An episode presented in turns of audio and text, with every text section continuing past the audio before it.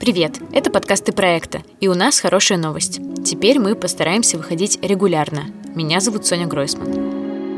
Вот уже больше двух лет мы в проекте как минимум раз в неделю выпускаем расследования, репортажи, исследования. И теперь будем рассказывать наши истории и в звуке, делать аудиоверсии и, конечно, обсуждать с авторами то, что в тексты не вошло. А часто это едва ли не самое интересное. Только что этот город был вторым по зарплатам в Украине, и тут Бьонс приезжала. А вот сегодня там просто тебя в один день могут арестовать, и послезавтра у тебя будет счастье э, иметь ведро с водой, куда покакать, которое стоит рядом с нарами. На этой неделе у нас вышел первый текст из цикла «Самопровозглашенные». Война на юго-востоке Украины началась в 2014 году после событий на Майдане. И многие из нас в какой-то момент перестали следить за тем, что там происходит.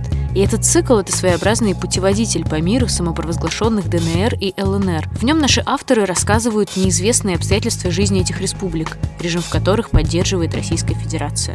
Первая часть об устройстве тюрем, изоляторов и колоний непризнанной Донецкой Народной Республики. В этих так называемых подвалах сидят тысячи россиян и украинцев. Текст об этом для нас написал журналист Дмитрий Дурнев. И вместе с ним мы расскажем об особенностях тюремной системы ДНР, о концлагере в бывшем арт-пространстве, о том, как в донецких тюрьмах организовано телефонное мошенничество и сколько стоит выйти на свободу.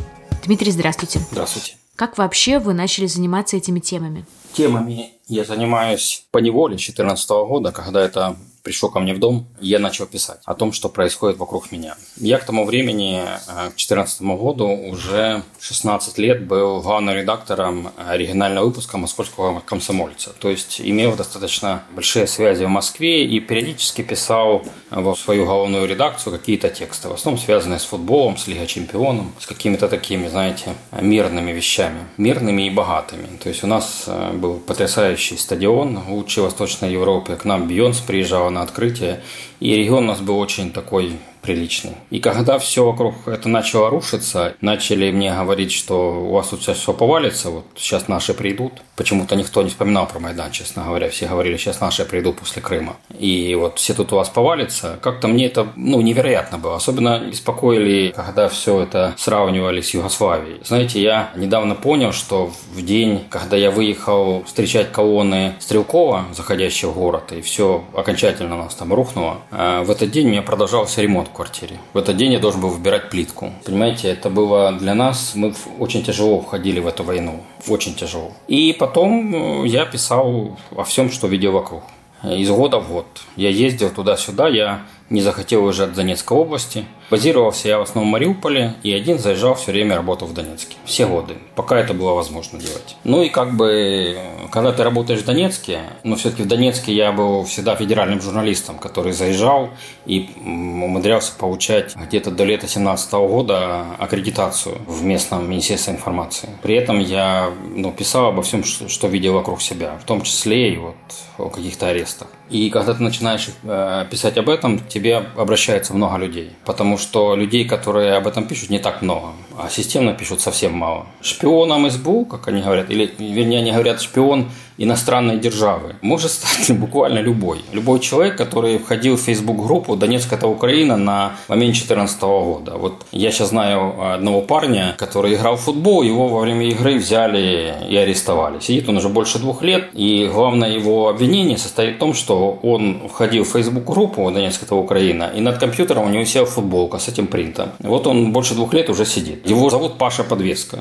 Его мама вот суетится вокруг него и ничего не может сделать. Парень ни разу не выезжал из Донецка. У меня случилось все просто. Я был в Москве в декабре 2017 года, и мне позвонили, позвонил друг и сказал, что исчезли, э, исчезла семья наших друзей 16 октября. Какое-то время я работал одновременно врачом и главным редактором московского комсомольца. Это было в районе там, 98 -го года до 2000 где-то. У меня была напарница в отделении в реанимации Лена Лазарева и менеджер по рекламе Андрей Кочмурадов в московском комсомольце. И вот я их познакомил. Лена она была выраженной экстравертом, а он выраженным интровертом. И это была такая пара э, сумасшедшая. И она живет вместе до сих пор. И вот они вместе в один день были арестованы, вместе провели два с половиной года в тюрьме ДНР. Для меня это был такой шокирующий вариант. Вот Лена и Андрей, и вдруг они вот в этом знаменитом, только по выходу выяснилось, что они около двух лет провели в концлагере изоляция. Потом в колонии 32-й Андрей был, Лена была в Снежном женской колонии, какое-то время они в СИЗО были, в Донецком. И за эти два с половиной года они увидели друг друга один раз. И когда это случилось, я сразу же написал э, вот, под своей фамилией большой текст в «Московском комсомольце» о том, как э, возникают сети СБУ на территории ДНР. Как они...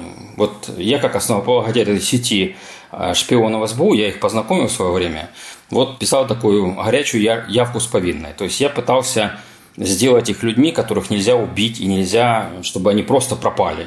Ну и поскольку я писал об этом и приезжал в Донецк при этом, то на меня начали выходить родственники узников каких-то, люди, которые вышли оттуда. И эти истории множились, множились, множились, множились. Потом я написал большой материал о том, как выстроена юридическая система ДНР, как она выстроилась к тому времени, как вообще видоизменялось все там. И все завертелось. А что вообще нужно знать про то, как устроена система тюрем в ДНР? Кому она подчиняется, по каким законам, кто там сидит? Это очень огромный массив, который человеку со стороны не понять. А Донецкая область была второй после Кемеровской, после Кузбасса, по плотности тюрем в СССР у нас было 20 мест лишения свободы. Три следственных изолятора и 17 различных колоний. Вот ДНР досталось один самый большой следственный изолятор в Донецке и 13 колоний. Рядовой персонал весь остался на месте, часть начальства осталась тоже на месте. И вот э, это вместе с заключенными. Вот заключенных около 9 тысяч тоже остались на месте в основном. Из этих 9 тысяч заключенных где-то сейчас осталось 6. Это в основном люди, осужденные за криминальные преступления. К ним добавляются люди, осужденные за вернее, задержаны за политические преступления. Это просто нелояльные к ДНР люди, чаще всего. То есть ловят каких-то агентов СБУ, которые действительно бывает заезжают, ловят диверсантов каких-то иногда. Есть пленные солдаты. И есть большое количество гражданских, которых просто вот задерживают, потому что они что-то пишут в социальных сетях. Или писали в социальных сетях, или ведут какой-нибудь э, блог под вымышленным именем в социальных сетях, вот э, их, их берут. Их не так много, потому что их все-таки меняют, и их постоянно около 300. В тюрьмах есть люди, которые осуждены уже судами ДНР.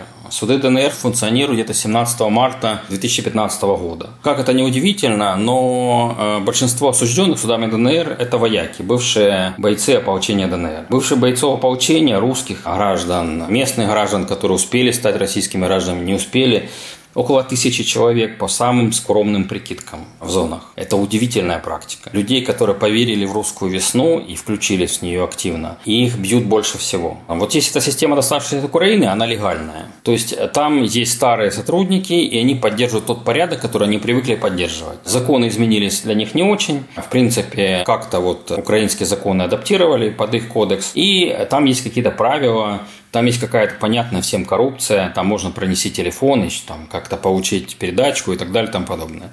И есть неофициальные тюрьмы, вот типа концлагеря изоляции или следственного изолятора МГБ под зданием МГБ, или подвалов под э, УБОПом Донецким, куда Э, передать посылку, некоторые передают передачи, но что доходит, непонятно. То есть нет никаких правил, короче. Это люди сидят вот в каких-то ну, информационном мешке. Вот он попал в МГБ и все, исчез как бы. И вот существуют две таких системы, которые время от времени меняются заключенными. То есть человек посидел в изоляции, пришло время его менять, его передали в суд. А если он русский человек, то он сидит в изоляции бесконечно. Это тоже вот надо понимать. И никто русского человека там защитить не может. Граждане России там самые, в этой системе самые бесправные люди. Разница именно в этом, в спокойном методичном произволе, под который может попасть любой человек. Вот любой, от первого лица республики до э, последнего.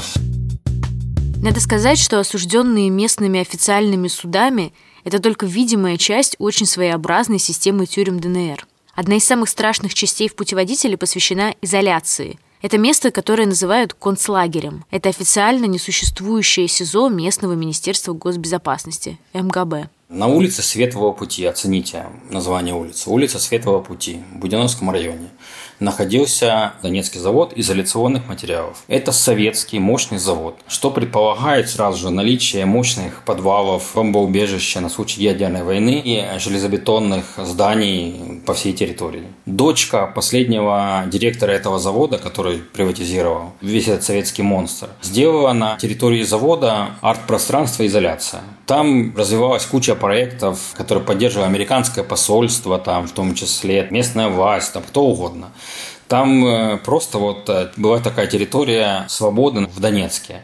То есть огромную трубу э, венчал помада красная. Там инсталляциями был заполнен двор, там все время что-то происходило. И последним таким громким акцией там это было приезд в апреле 2014 года Михаила Ходаковского с кучей сопровождающих лиц. И вот вся эта компания людей она изучала, что происходит на Донбассе. Изоляция была захвачена в июне 2014 года.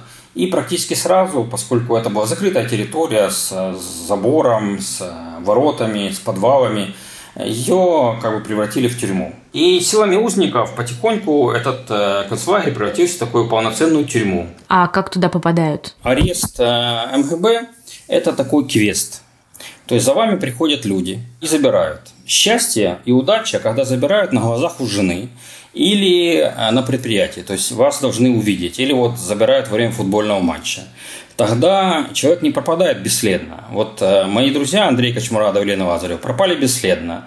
Она возвращалась из Красноармейска, ее приняли прямо под подъездом. А потом зашли к мужу, позвонили, он открыл дверь, и он больше не хочет вспоминать этот день, как бы вот нарвался на обыск и так далее. То есть их обоих арестовали, никто этого не видел и начали их искать дней через 15. Для них, как все развивается, их привозят э, в подвал э, здания МГБ на бульваре Шевченко 26 и садят в подвал, где они сидят сутки, двое, и из них быстро выбивают какие-то показания. Обычно очень быстро, потому что им особо и показывать нечего. Из них выбивают подпись там под каким-то протоколом, очень быстро все оформляют. И э, после этого отправляют в изоляцию. Вот в изоляцию уже отправляют людей с выбитыми полностью показаниями. То есть они уже украинские шпионы, там, я не знаю, там, шпионы иностранных государств и страшные диверсанты. Но если это речь идет о гражданских, о реально гражданских, которые особо ничем не занимались. И вот они попадают э, в изоляцию, где с них уже, ну, их не вызывают на допросы с изоляции. Ну, максимум с изоляции могут там вывести на какой-то суд, но и то я таких не встречал как бы особо. И вот они сидят в изоляции совершенно бессмысленно, над ними там издеваются. Э, а могут попасть не в изоляцию. Как я поняла, особенность изоляции в том, что люди оказываются там без суда, и с ними не происходит вообще никаких следственных действий. Люди там сидят месяцами и даже годами и подвергаются нечеловеческим каким-то садистским пыткам, избиениям, даже изнасилованиям. Об этом рассказывают те, кому удалось оказаться на свободе после обмена – в том числе герой нашего репортажа Андрей Кочмурадов. Он рассказывал, э, как его били. Он рассказывал, что единственной его защитой было то, что э, его было скучно бить. Вот он принимал побои, но не смеялся, не бегал, не кривлялся, ничего. Вот хочется вам меня побить, бейте. Их могли избивать привилегионные люди, которые, ну, кроме надзирателей, которые Э, им по долгу службы вроде как они там вот нанялись туда садистами. Их э, могли бить какие-то привилегированные члены их камер. То есть это не всегда российские какие-то люди арестованные. Это, как и неудивительно, могут быть и засланные СБУ какие-то. То есть есть привилегированные люди. А есть люди были, которые опущены, вот как это зэки называют. То есть они там их держат в углу камеры, все, и одновременно используют того, как, э, чтобы поиздеваться над другими пленниками, побить кого-то там. От его историй, очень э, банальных, э, веет холодом, таким ужасом того, что как мы близко, совершенно близко, э, вот э, наша цивилизация от того, чтобы упасть в какое-то полное безумие, э, в полный такой фашизм. Совершеннейший. Вот только что этот город был вторым по зарплатам в Украине, и тут Бьонс приезжала, и Лига чемпионов играла.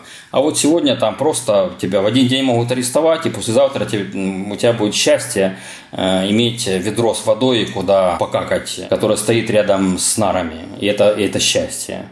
Или бутылку с водой, чтобы хлебнуть. Или 10 минут покоя, когда тебя не бьют. И это больше всего поражает, понимаете? Это все больше всего поражает то, что это происходит с твоими друзьями, обычными, совершенно обычными людьми когда тебя просто бьют, ты не можешь дать ответа никакого. Это исключено. Ты просто вот должен терпеть, когда тебя бьют, и пока им надоест. Говорит бывший заключенный изоляции Андрей Кочмурадов. Я думаю, что, знаешь, есть вот люди, которых приятно, наверное, бить. Но оно все это выглядело как развлечение какое-то. Он гоняется за ним по всей камере. А этот визжит, убегает. И этот э, хохочет. Смотришь, как весело. То есть он как бы... Ну, люди как бы, наверное, понимали, какую роль он должен играть чтобы с минимальными потерями выйти из этого всего, и играли эту роль. Вы хотите, э, чтобы я был шутом? Ну, буду шутом. А есть такие, которых, ну, ну и пи***ят, ну неинтересно, наверное, устанешь просто. Ну, никаких положительных эмоций. Ну, может, они и есть, но не те, как бы. Ну, наверное, я таким был, еще кто-то. Ну, то есть я не играл в игру. Ну, вы будете меня пи***, ну, я терплю, пока вам не надоест. Вот как бы так. А есть те, которых, ну, это весело, вот как-то так. Они сами такие. Если ты политический заключенный, то ты находишься вне всяких юридических практик. То есть ты просто, ну, все там прописанные права и обязанности на тебя не распространяются особо, и ты просто ждешь обмена. И когда есть политическое решение по обмену, тебя в один день, вот Андрея Елену, э, Андрея Кочмурадова и Елену Лазареву э, в один день августа вывез, вывезли в суд. И за эти там несколько часов прошло сразу два заседания суда, одно за другим, э, на которых им дали там 14-15 лет. Просто вот. Я читал их обвинительное заключение, ну, это просто, ну, это смешно просто. Вот у Лены ей дали 14 лет тюрьмы, э, согласно этому заключению, потому что она сфотографировала на территории своей больницы бывшего депутата Верховной Рады Бабкова, то есть человека, ну, который имеет тысячи фотографий в его сети, и комбата Олега Мамиева, позывной Мамай, который был, извините, убит э, во время съемки э, сюжета э, «России-24». То есть он был абсолютно ну, публичный человек, который давал кучу интервью, везде снимался, и когда снимали о нем сюжет, он там вышел в соседнюю траншею, тут прилетела граната, и вот в прямом эфире он погиб. То есть, ну, эти люди совсем не секретные. А вот есть дело, в котором бойцы батальона «Пятнашка» разбирают, что они на фотографии этой врачихи видят э, своего командира роты и командира батальона. Как бы, и это основанием для приговоров 14 лет.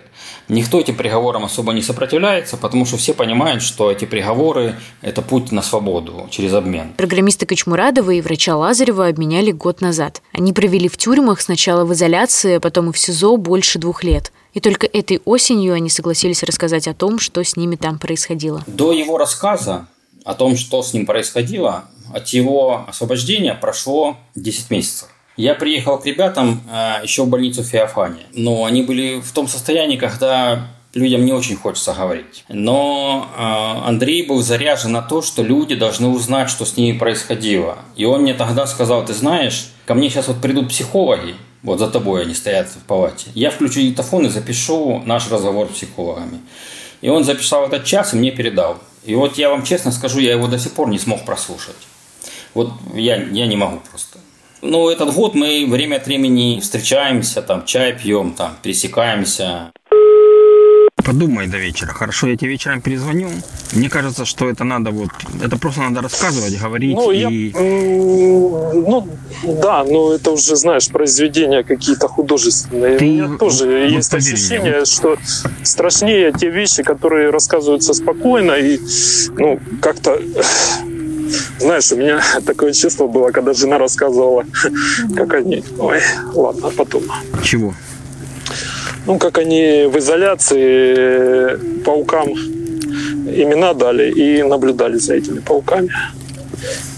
И как они там танцуют, как они потом там паучата потом появились. Она это так просто рассказывала. После возвращения Елена устроилась работать в больницу в Киеве. Лена в марте вышла работать. Вот как она работала в нейрореанимации областной клиники Калинина в Донецке, она вышла в нейрохирургическую реанимацию Александровской больницы Киева. Вышла, и через три дня эта больница стала э, главной больницей Киева по борьбе с COVID-19 эпидемией. То есть она из, из одного из плена попала вот в такой замес. И спокойно работает вот все это время в этой ковидной большой больнице. Помимо изоляции, в тексте рассказывается, что в остальных тюрьмах ДНР за деньги можно получить практически все, что угодно. Особенно, если ты не политический. Звонки, питание, телефоны, свидания и даже свобода. За деньги, судя по всему, можно попасть даже в списки для обмена с Украиной. Дмитрий смог поговорить с Денисом Сикацким, человеком, платившим деньги за свой обмен, и спокойно рассказывающим об этом потому что в ДНР и ЛНР у него не осталось родственников. Денис Сикацкий – это бизнесмен луганский, который не принял российской оккупации, который активно боролся, как он это видел, и который совершенно не э, какой-то там спец СБУ или там каких-то спецслужбы его готовили. Нет, он обычный бизнесмен, который, как он это видел, начал помогать службе безопасности Украины. Он там начал раздавать деньги за информацию каким-то ополченцам, там пытаться собирать информацию какому-то куратору своему это передавать, там возникшему куратору внезапно. И, конечно, он очень быстро погорел. И вот арестовали его. Вот когда прошел этот э, пункт э, подвалов МГБ у Сикацкого, ему предложили, что его могут включить в списки на обмен теперь за вот сумму 32 тысячи долларов. Привезли мои друзья э, в МГБ, когда я находился. Передали деньги. Вы сидели в подвале МГБ Луганского, да? Да, я был в подвале МГБ Луганского. Мне дали телефон позвонить. Я позвонил, сообщил что надо для того, чтобы меня быстрее освободили. Друзья у меня находились в Киеве. Друг приехал в Луганск, ну не в Луганск, в Ростов. И в Ростове сделал передачу денег. На неподконтрольную территорию он заезжать не захотел. Ну, побоялся. А в Ростове заплатил деньги. Ну, у меня еще есть товарищ, который со мной, со мной в обмене а, был помененный. Он заплатил за себя 80 тысяч. Ну, родственники платили. 80 тысяч чего? Долларов. Все в долларах. А... На рублей там такого нету. Э, Я заплатил 32 тысячи долларов за себя. Он заплатил за себя 80. Как его зовут? Или нельзя его фамилию говорить? Его тоже нельзя фамилию, потому что у него там родственники. И после этого, как я поняла, Сикацкий еще 4 года сидел в тюрьмах ДНР в ожидании обмена. Любопытная часть текста посвящена тому, как тюремщики по заданию руководства колонии организовали целую многомиллионную индустрию телефонного мошенничества. Да-да, вот вечер в хату, господа арестанты, только из донецких колоний. Заключенным выдают смартфоны, они размещают в интернете объявления и берут предоплату за услуги, которые никогда не окажут. Например, залог за аренду квартиры. А жертвами чаще всего становятся люди на Украине. То есть они размещают объявления в Киеве, например, о сдаче квартир. Ниоткуда, на сервисе объявлений, которую надо срочно снять просто. Люди вот ищут месяцами все. И они когда обращаются к этим зэкам, те им говорят, что, ну, знаете, у нас тут куча уже позвонила, но я могу вам бронь сделать, что если вы вот если вам так надо очень сильно, то переведите на телефон 600 гривен. И я тогда до завтра подожду, и завтра с вами встречусь и покажу квартиру. И еще такое 600 гривен, когда вот ситуация невозможно жить. Да еще если они говорят, что они э, без, э, работают без риэлтора. Ну, они же работают без риэлтора, реально. То есть человек экономит целую э, месячную плату. И тут возникает э, совершеннейший простор для манипуляций. То есть платят деньги за бронь, за то, что э, этот заключенный якобы хозяин квартиры сидит где-то за городом, ему долго ехать, ему не хочется, он лучше там сделает другой день, вот за это там. Ну, за любые вещи можно вот небольшую сумму, 500-600 гривен взять. А если звонков по такой квартире будет 20, то можно закрыть и недельный план. Недельный план с пары зэков – это 15 тысяч гривен или 40 с половиной тысяч рублей руководству колонии, которое делит прибыль с сотрудниками МГБ. Зэки за эту работу получают поблажки и условно спокойную жизнь. Если ты, допустим, деньги не принес, все, тебя, ну, у тебя приходят, там, находят тебе какую-то там причину, подкидывают мобильный телефон, если ты не принес эти деньги. Это рассказывает участник такой схемы Григорий Генжаленко. И тебя, соответственно, закрывают изолятор на 15 суток. Вот, если ты не принес эти деньги. Но здесь таких, ну, я, по моим подсчетам, где-то здесь в, неделю, ой, в месяц они получают до 400 тысяч гривен. То есть это практически почти миллион рублей в неделю, очень в месяц они получают. Я, когда работал с, этой с этой историей, у меня все время вот это ощущение, что я читаю Кинга «Зеленую милю», понимаете? Помните этот библиотекарь, за убийство которого не совершал финансовый аналитик, который сидит в тюрьме и э, делает э, миллионы своему начальнику э, тюрьмы так как и эти ребята, они вот изо всех сил э, несутся, чтобы обеспечить денег, чтобы просто жить э, есть нормальную еду домашнюю, встречаться хотя бы раз в месяц, раз в два месяца с женой и так далее и тому подобное. И они уже даже не задумываются о том, что они делают, э, что с этими людьми на той стороне и так далее и тому подобное. У них эти деньги не последние, а вот у них все как бы плохо. Об этой схеме Дмитрию рассказал участник такого бизнеса, заключенный Григорий Генжаленко, сидящий за убийство в 124-й колонии строгого режима. Он связался с Дмитрием прямо оттуда, рассказал о бизнесе и передал аудиозапись своего разговора с заместителем начальника колонии. Ее опубликовало издание «Спектр». Сергеевич, до четверга, вот 19 числа я скину вот эту тридцатку, которую должен был скинуть сегодня, а 21 я скину то, что я должен скинуть 21 -го. Ну, пообщаюсь. Сергеевич, пожалуйста, бать, ну реальная ситуация, Батян. Этот скандал нынешний может привести к отставке министра юстиции ДНР. Ну, легко, потому что получается, что вся система, которая выходит на министра юстиции, крутила у себя на счетах где-то в Украине эти криминальные деньги. У меня еще такой вопрос. Какие для вас могут быть последствия у этих публикаций? Не, не для записи, да? Хотелось бы для записи. Ну, под запись я не хочу об этом говорить. Потому что, ну зачем кликать на себя? Зачем на себя кликать? А, я надеюсь все-таки, что наши разговоры и публикации приведут к тому, что кому-то в Москве покажется отвратительным в стране, которая воевала с фашизмом, фашистские совершенно практики на захваченных территориях. И этот незаконный концлагерь будет закрыт. Ну вот просто как э, э, марающие вообще любые, любую репутацию, если она осталась от э, Российской Федерации. Это был подкаст проекта, в котором мы вместе с журналистом Дмитрием Дурневым рассказывали о том, как устроены донецкие подвалы. Меня зовут Соня Гройсман. Спасибо, что вы нас слушали. Целиком этот репортаж вы можете прочитать на нашем сайте проект.медиа.